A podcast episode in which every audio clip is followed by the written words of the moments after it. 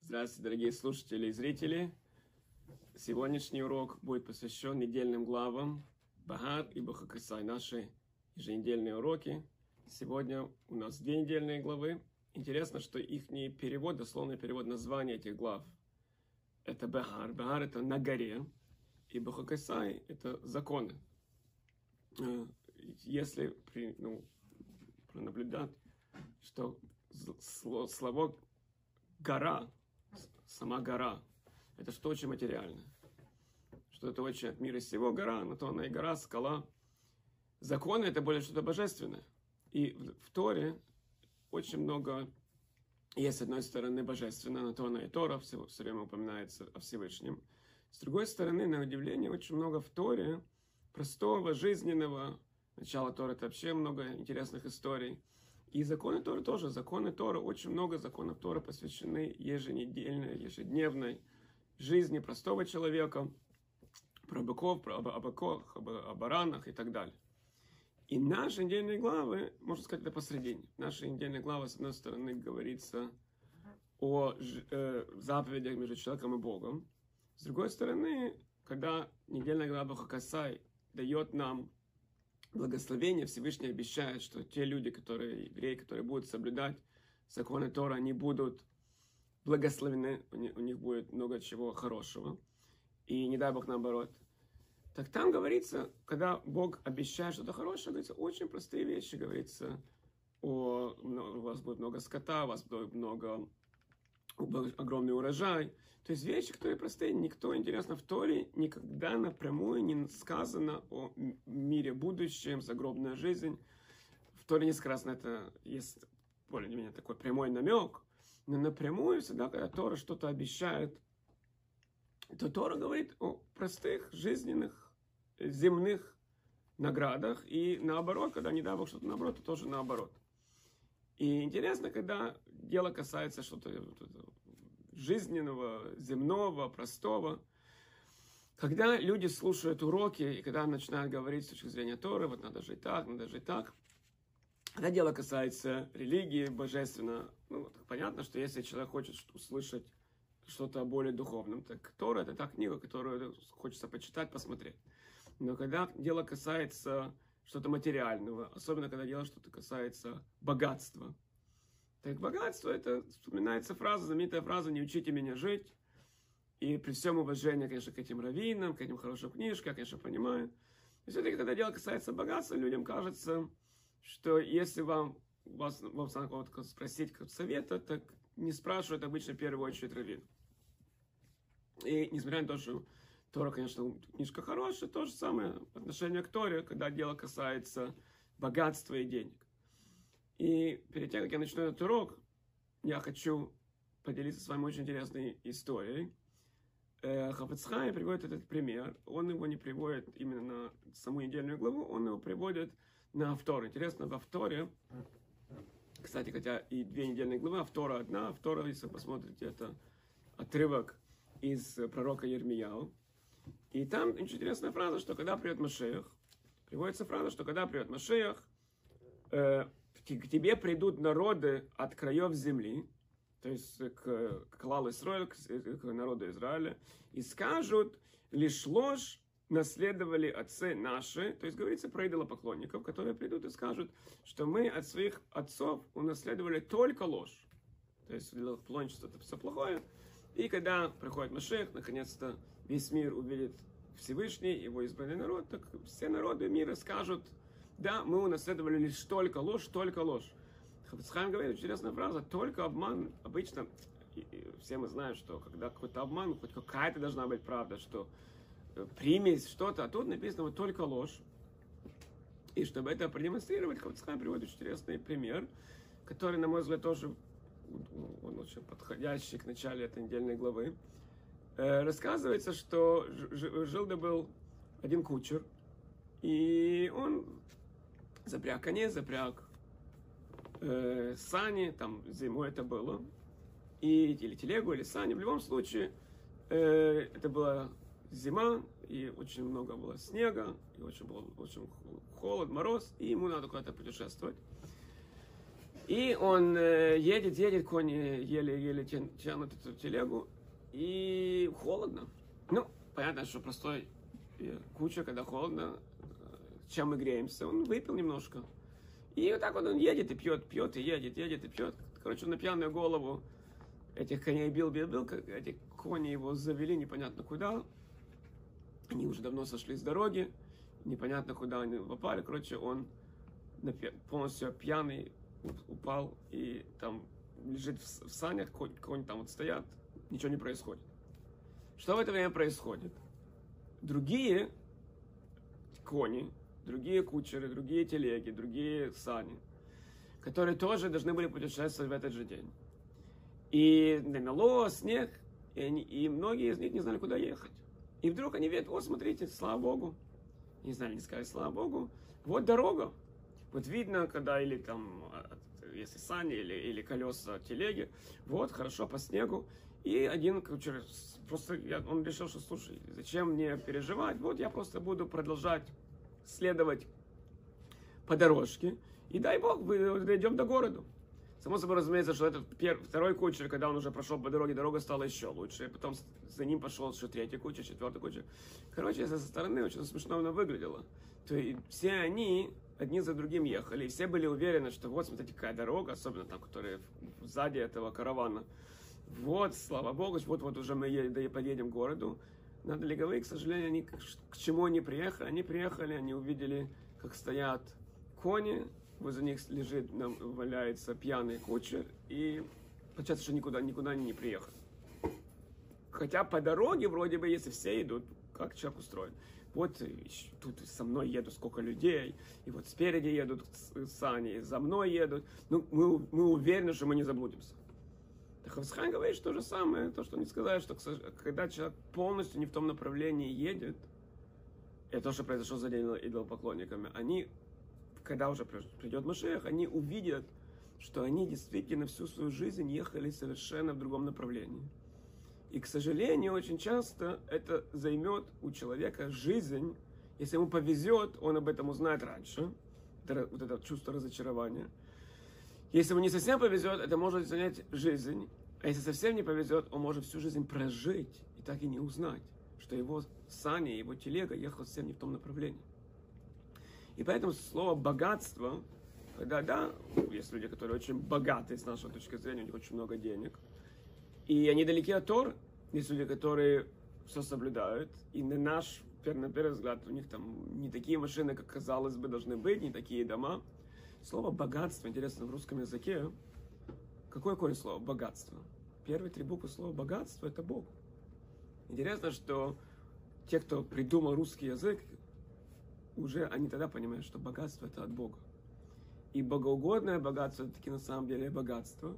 Другое богатство, которое не богоугодное, даже человек, может быть, на первый взгляд и кажется, что он едет куда надо, особенно если он хорошо подвыпивший, как наш кучер, ему еще тепло и здорово, но в конечном итоге очень часто возможно будет разочарование. Поэтому, когда мы сейчас читаем вот эти две недельные главы, когда нас Тора учит как жить на свете, какие будут э, награды и так далее, стоит прислушаться, потому что Тора, которая дана нам Богом, вот Тора, в Торе такие все секреты и важная информация, действительно, чтобы действительно разбогатеть по-настоящему. И если присмотримся, действительно, когда идут эти благословения, Всевышний благословляет, я уже упомянул до этого, все очень материальное, очень такое физическое – но нигде не упомянуто, когда Всевышний дает броху, нигде не упомянуто золото и серебро. Очень интересно, когда Всевышний дает благословение, вы можете посмотреть, посев, сбор винограда, молодьба, это самое, животные, паш, пастбище, нигде не написано золото и серебро. Очень интересно. И Равшин Пинкас, мы часто его цитировали на наших уроках, э, обращает на это внимание.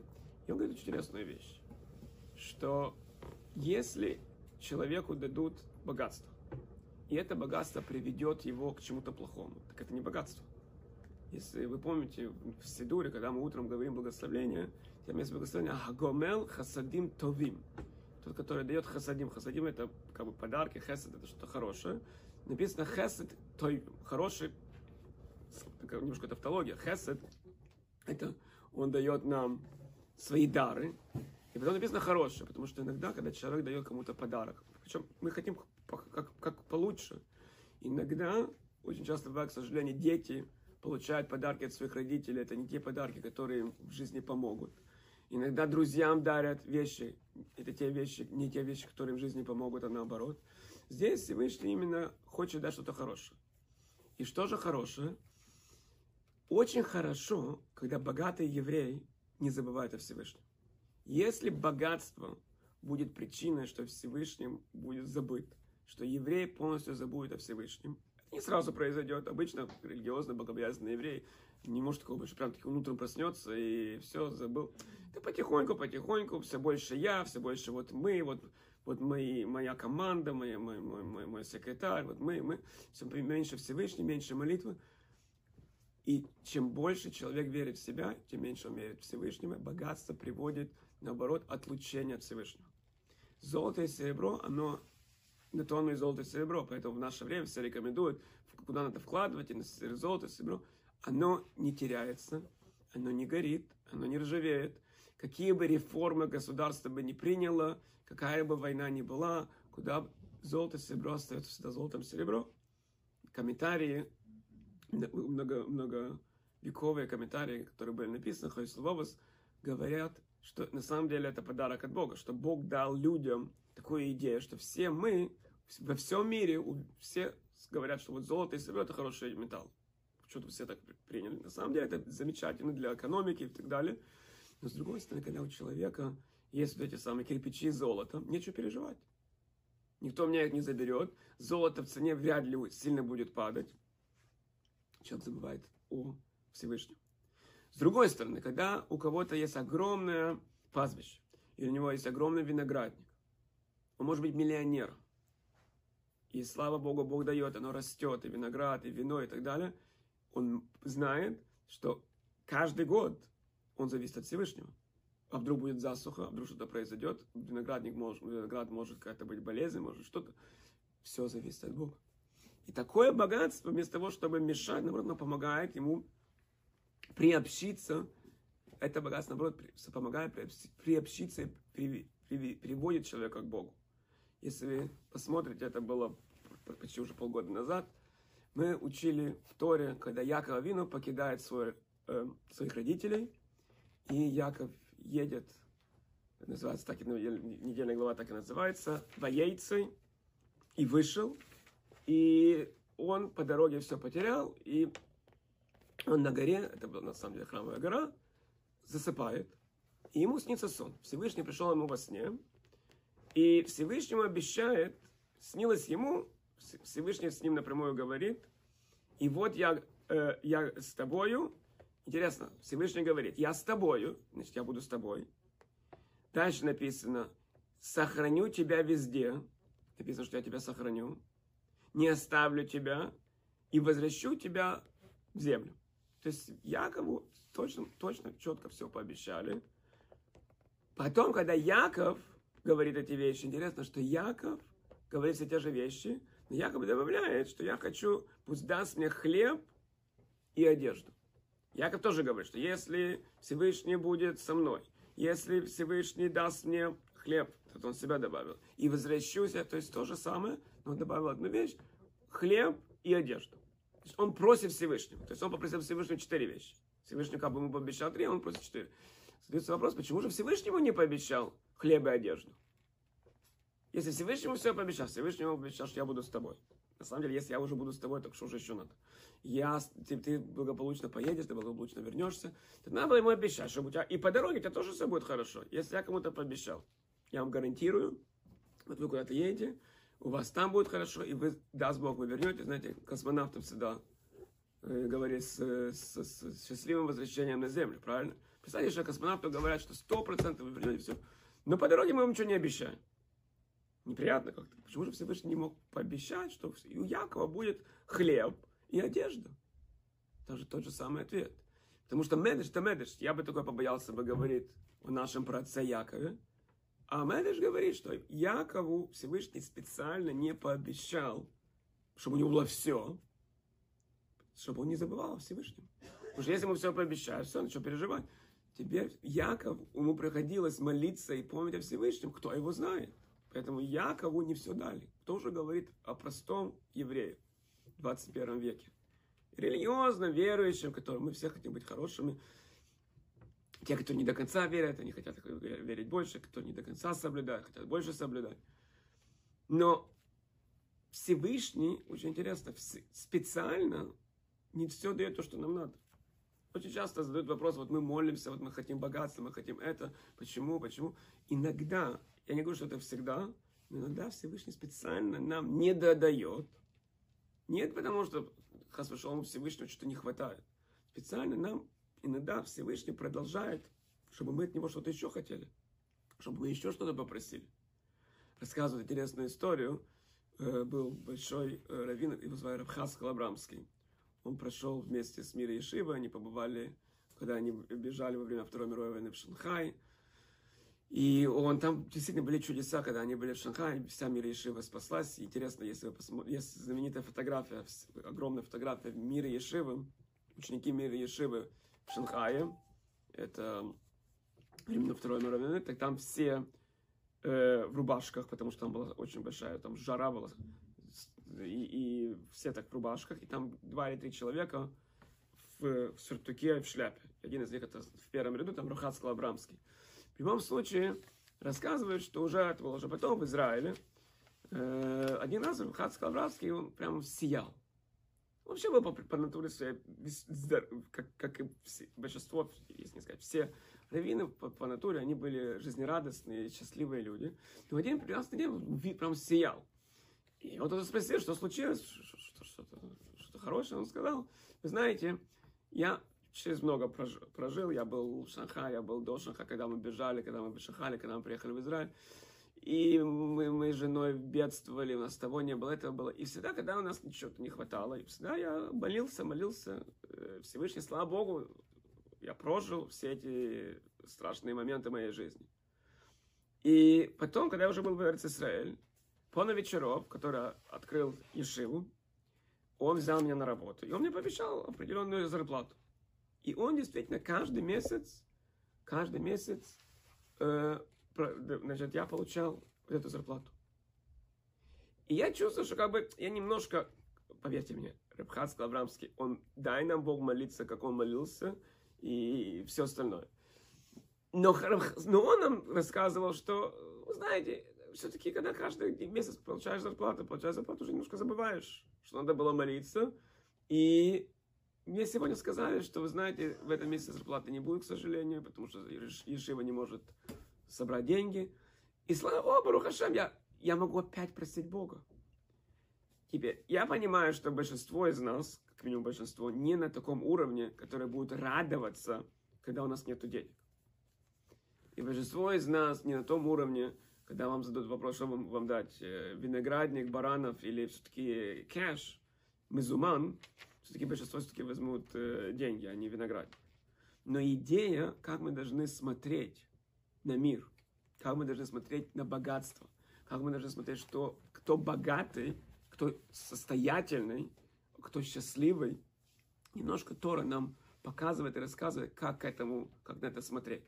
Еще интересный момент, который тоже я не говорю, что я не могу сказать, что все прям таки задают этот вопрос, но иногда промель, может такой промелькнуть вопрос у человека, опять-таки верующий, соблюдающий.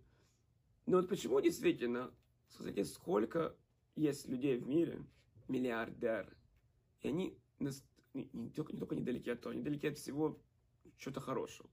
И с другой стороны, есть столько хороших людей, которые э, тяжело, им тяжело, и, и почему так? бывает промелькнет такая мысль.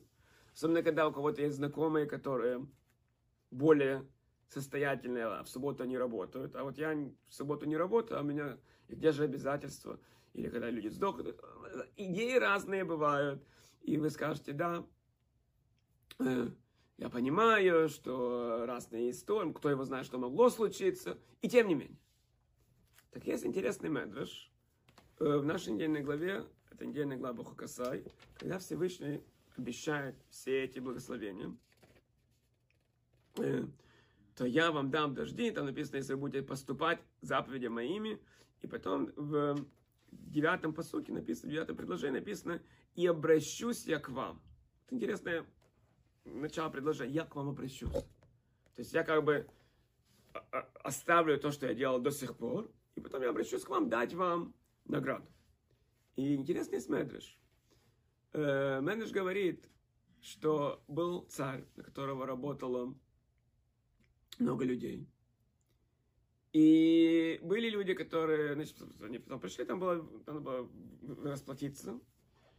И один из его слуг действительно работал не был годами, годами, годами. Это был очень доверенный человек. И почему-то царь, когда надо было расплачиваться, он почему-то кого не замечал.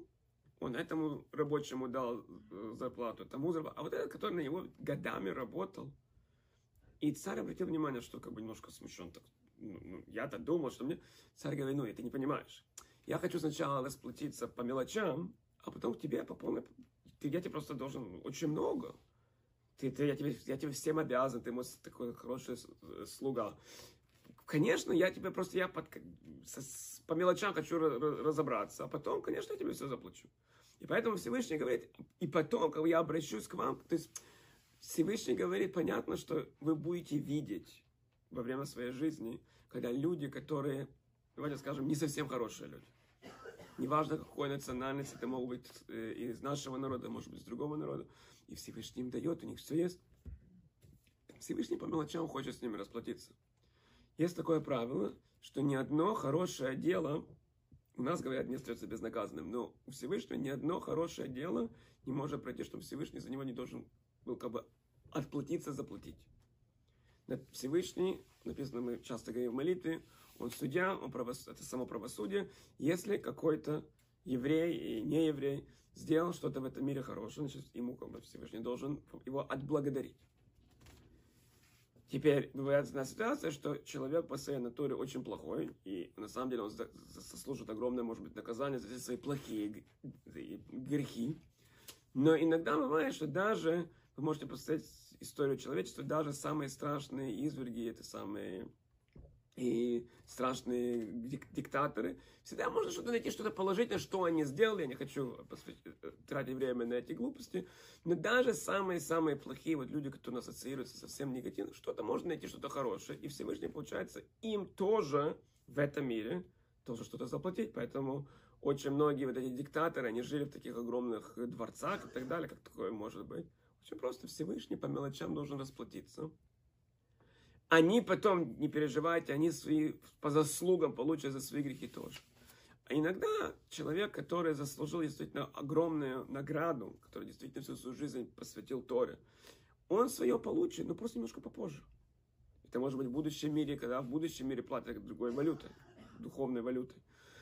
Но надо не забывать, что тоже так. Иногда, когда мы видим, что кому-то Всевышний так много дает, приводится в книжках, что если вдруг вам Всевышний из того места вы чувствуете, что все вам идет.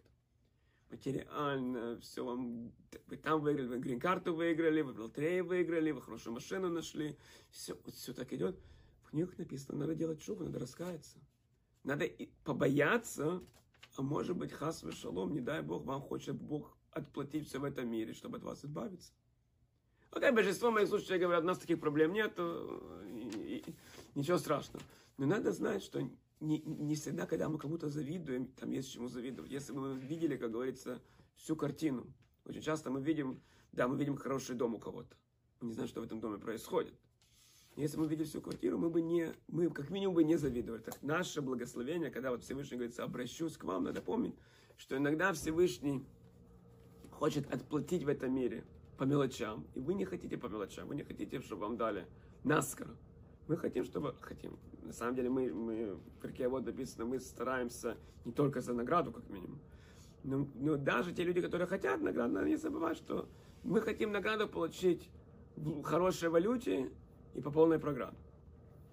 Дальше, в нашей недельной главе, э, кстати, если немножко вернуться, в недельной главе написан запрет рибис. Рибис – это запрет одалживать кому-то под процент.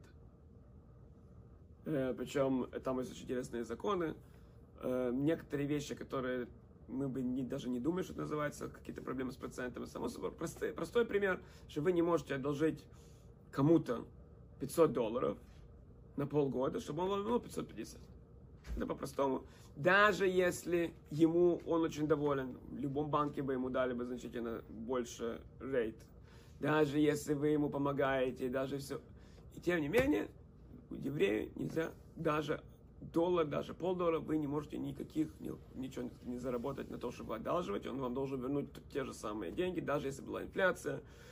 Там даже вопрос, или он может вам говорить доброе утро, или может вам сказать спасибо не тема этого урока, может быть, будет э, с Божьей помощью другой урок про это. Но есть запрет, очень строгий запрет, несколько раз история повторяется, не одалживать кому-то деньги под процент.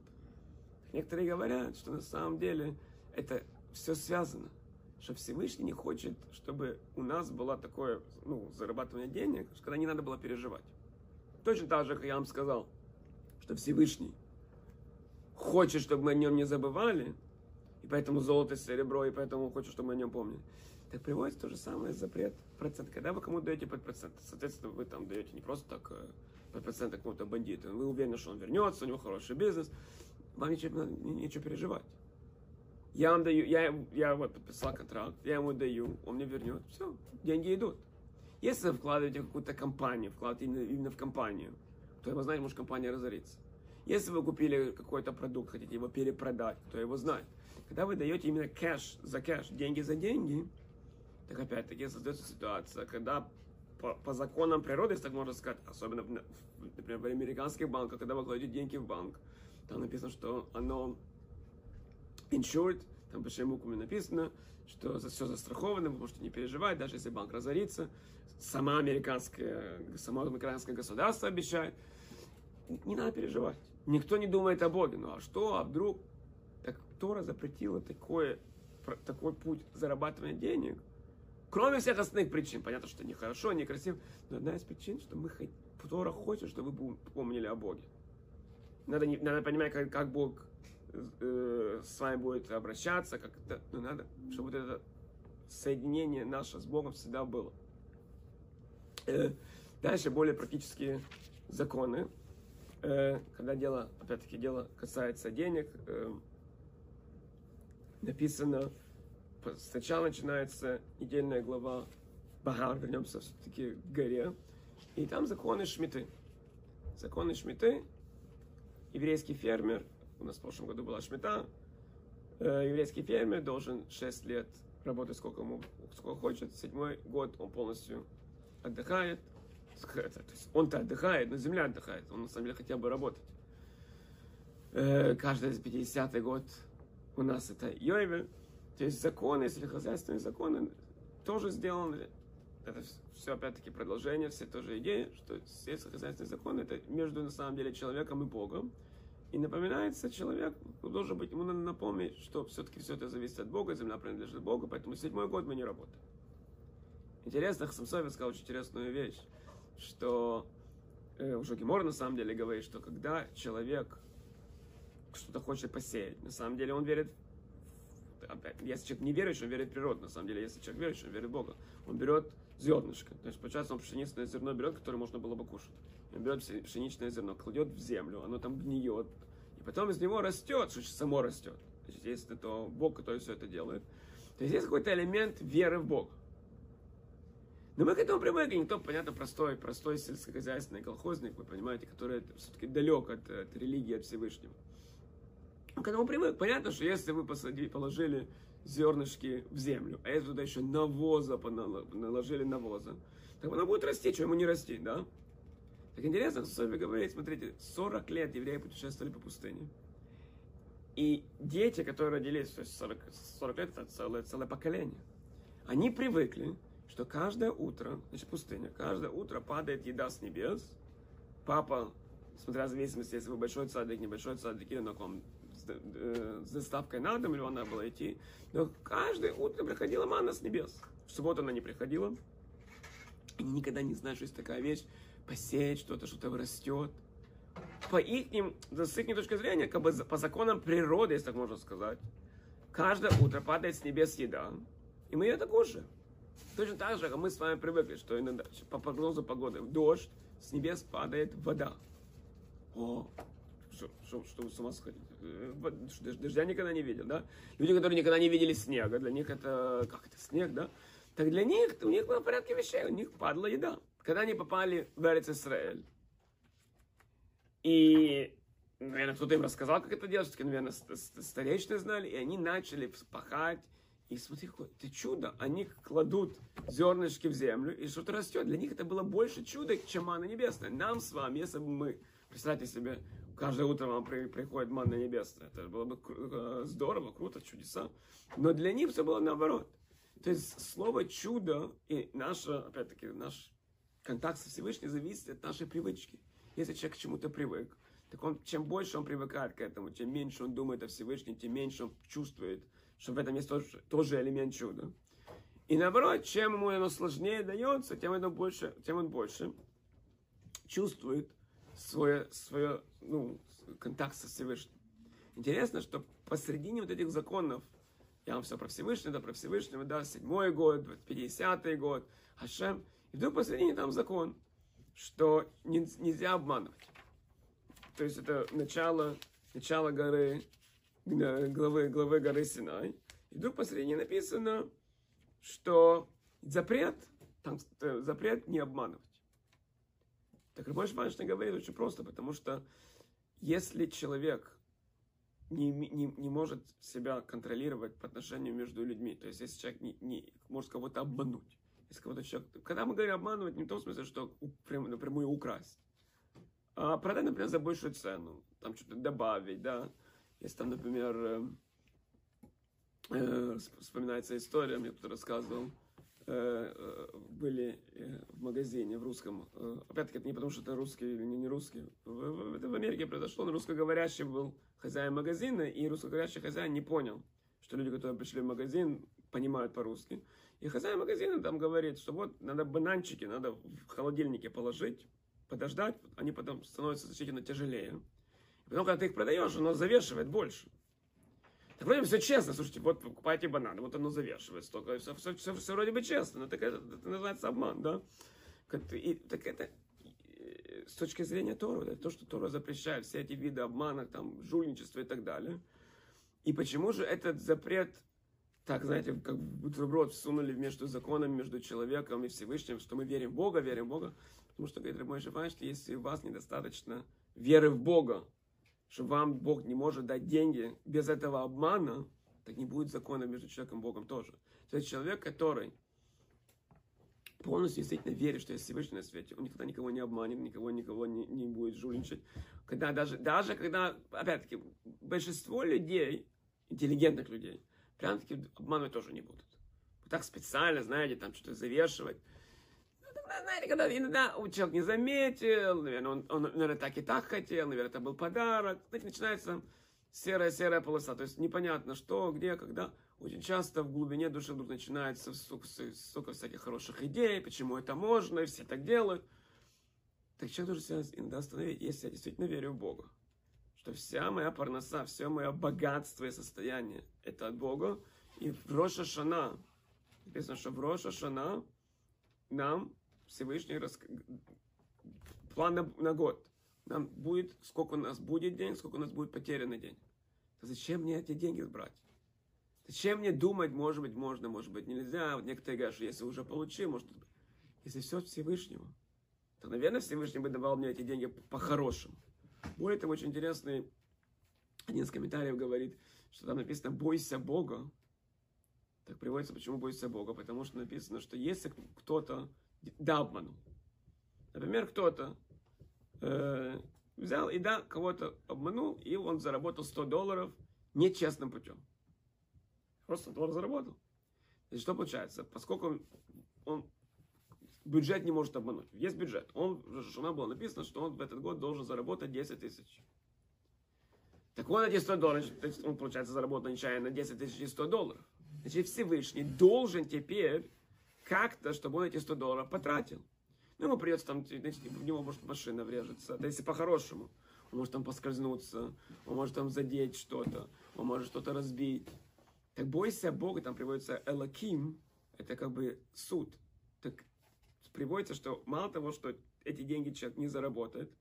Но в войне некрасиво, мы как бы подталкиваем Всевышнего, что Всевышний нас должен наказывать.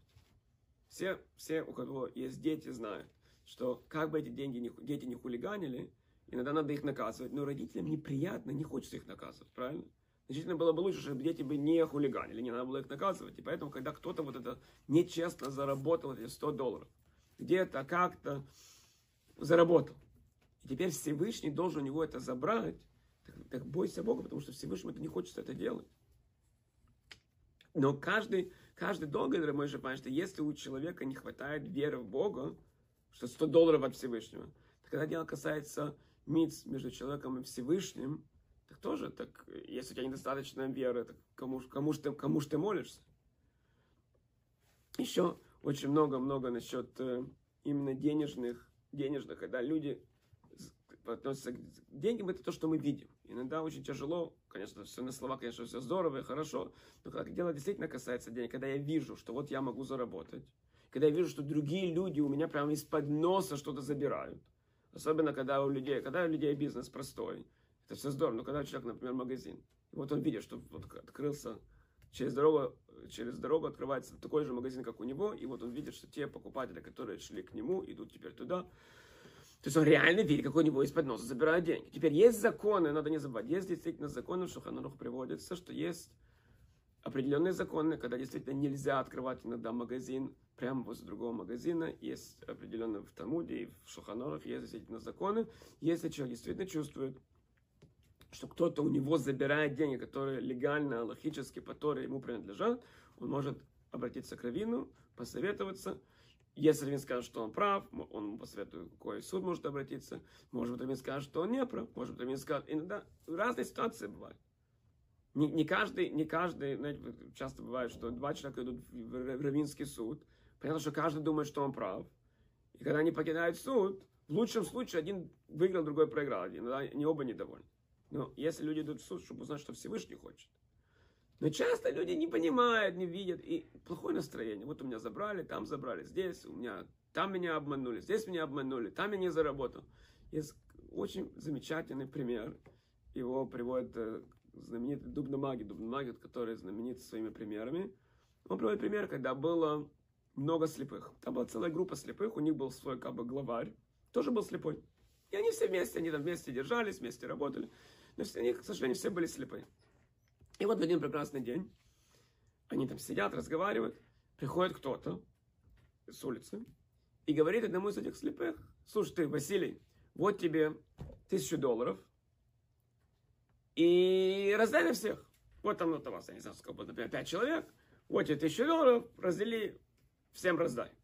И этот человек ушел. Проблема в том, что он ничего не дал. Он был, как у нас называется, приколист. Он пошутил просто, никаких денег не было. Он пришел и сделал вид, он сказал этому слепому, вот тебе, я ничего не положил и ушел. Но все же слышали, они, конечно, слепые, ну, как мы знаем, что не про кого будет сказано, слепые, они очень хорошо слышат. И они пришли, все подходят к этому их другу общему и говорят, слушай, Василий, ну давай, давай делиться. Он говорит, мне ничего не дали. Они говорят, как тебе ничего не дали? Мы, тебе, мы же слышали, что ты, что ты глупости говоришь. И он говорит, может, не, не, не, не мне дай, может, кому-то другому дай, может, перепутали. И начинается один слово за словом, они рассердились, началась драка, один другому в нос, другой. И этот человек, который все это сделал, со стороны смотрит, смеется, гоготает. Что произошло? Каждый из этих слепых думал, что мои деньги находятся у него, у моего друга, и он мне их не берет, не отдает, он их у меня украл. А в реальной жизни все наоборот. Во-первых, у него их нету, а во-вторых, они не твои рассказывал, я когда тоже, по-моему, рассказывал эту историю, Рабшалом Рубашкин, Рабшалом Рубашкин, э, он в тюрьме просидел 8 лет, потом честным образом его выпустили из тюрьмы. Э, он сейчас живет недалеко от Лейквода, я не так давно его видел. Так Рабшалом Рубашкин, когда он был в тюрьме, ему очень многие люди писали письма. Поддержки, мой старший сын ему, когда он был в школе, там э, как бы весь класс когда писал ему письма, поддержку и так далее. И в тюрьме я не знаю, как часто это происходило, например, там раз в неделю, я не знаю, э, раздавали письма. И, значит, все под, самые заключенные, я не знаю, там выстраивались, и комендант, я не знаю, раз, раздавал, значит, он говорит там, Смит, вот тебе письмо, вот это самое, Иванов, вот тебе такое письмо, да, и раздавал письма. И что получалось, что поскольку большинство писем приходило Рубашкин, Рубашкин получал там каждую неделю сотни писем, а простой заключенный там раз в месяц что-то получал. Получалось, что, что происходило? Рубашкин, Рубашкин, Рубашкин, Рубашкин, там, Смит. Рубашкин, Рубашкин, Рубашкин, там, тот самый э, Трамп. И так далее. И вдруг один раз один человек, не будем вдаваться в его, э, кто он был, ну, ну, ну, далек от нас, как он туда оказался, и он начал кричать, ах ты, Рубашки, ты нас все, нас оборовал, ты наши все письма позабирал. На английском это звучало, звучало, конечно, значительно лучше, красивее э, здорово. И начал кричать, то успокоили, все хорошо. И потом, я, я не помню, или, или сам этот Рубашкин ему лично сказал, по-моему, он ему сам лично сказал. Во-первых, что я у тебя их забрал. Вот тут написано Рубашкин. Я у тебя не забрал, они не твои. Но кроме этого, что было бы, если ты его их получил? Вот это вот, ты хочешь, вот, пожалуйста, вот это письмо. Оно написано на идыше, оно написано не тебе. Что, что бы ты с него имел? Очень часто, когда мы видим своими, не про нас, не про вас будет сказано, глупыми глазами, что вот у меня вот он забрал, он то забрал. Во-первых, кто скажет, что у тебя это забрали? А во-вторых, если бы у тебя даже это были, откуда ты знаешь, что это за деньги? Как мы уже упомянули минуту до этого, пару минут до этого, те деньги, которые кто-то берет нечестно, не, страшно подумать, куда потом эти деньги пойдут. Не надо ни в коем случае никому это желать, такой тоже есть подход. Когда вы чувствуете, что вас кто-то их забрал, эти деньги, вот вам на лекарства, вот, пожалуйста, чтоб ни в коем случае никогда, никогда, никогда нельзя никого проклинать. Потому что есть другое правило, что тот, кто проклинает, будет проклят. Поэтому никто не хочет себе это проклятие. Но человек должен помнить, что никогда не, мы не знаем вот те деньги, которые мы думаем, что у нас забрали. Во-первых, мы не знаем, кто сказал, что это наши деньги, кто сказал, что нас это забрали, кто сказал, что этому человеку оно пойдет, куда оно пойдет. Человек никогда не знает. Человек, да, должен помнить, что богатство – это от слова все-таки Бог. Бог дает это, и надо молиться Богу. Бог специально, так, когда нам благословляет в нашей недельной главе, нам не благословили нас ни золотом, ни серебром, нам, нам благословили именно вещи, которые портятся, чтобы мы да помнили от Бога, о Боге. Якова Вину, даже тоже ему не пообещали все, потому что даже Якова Вину, наш протец Яков, должен был помнить о Всевышнем. Тора запретила брать проценты, чтобы мы не забывали, что есть Всевышний. Замечательный пример, что когда иногда человек может всю жизнь прожить, ехать, ехать, ехать, потом он поймет, что он ехал совсем не в том направлении, это страшно. Но человек, счастливы те, которые даже, когда они уже не в молодом возрасте, но когда они начинают понимать, что их, не, их не сани едут не туда, куда надо, у них достаточно сил развернуться и поехать, как, в каком бы возрасте они были, поехать в правильном направлении. И человек, когда дело касается денег, надо помнить, что если человек действительно верующий, богобоязненный, и я надеюсь желаю, что все действительно, все евреи пришли к этому уровню, но богобоязненность должна быть не только между человеком и Богом, она должна быть и между нами и людьми. Если человек боится Бога, то все это э, должно быть и между нами, и в земных, так, в земных как бы, вещах. И буквально я не мог просто не, не упомянуть, наш урок дается за день до Лагба Оймера.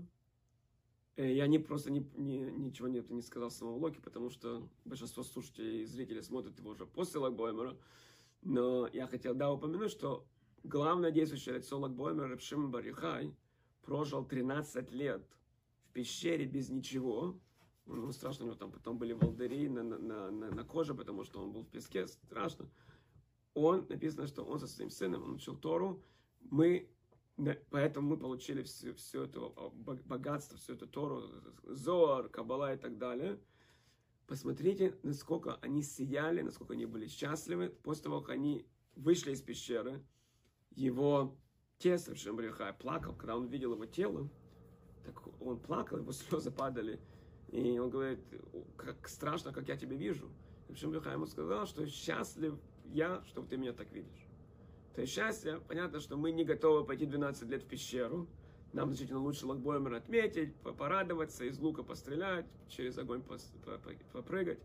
Но идея все та же самая. Я желаю, чтобы у нас было настоящее богатство, чтобы все благословения, которые в Торе написаны, каждый из нас получил, чтобы у нас был хороший Лагбаойме, и чтобы мы встречались только по хорошим поводам. Спасибо за внимание и до скорого свидания. Всего хорошего. Thank you.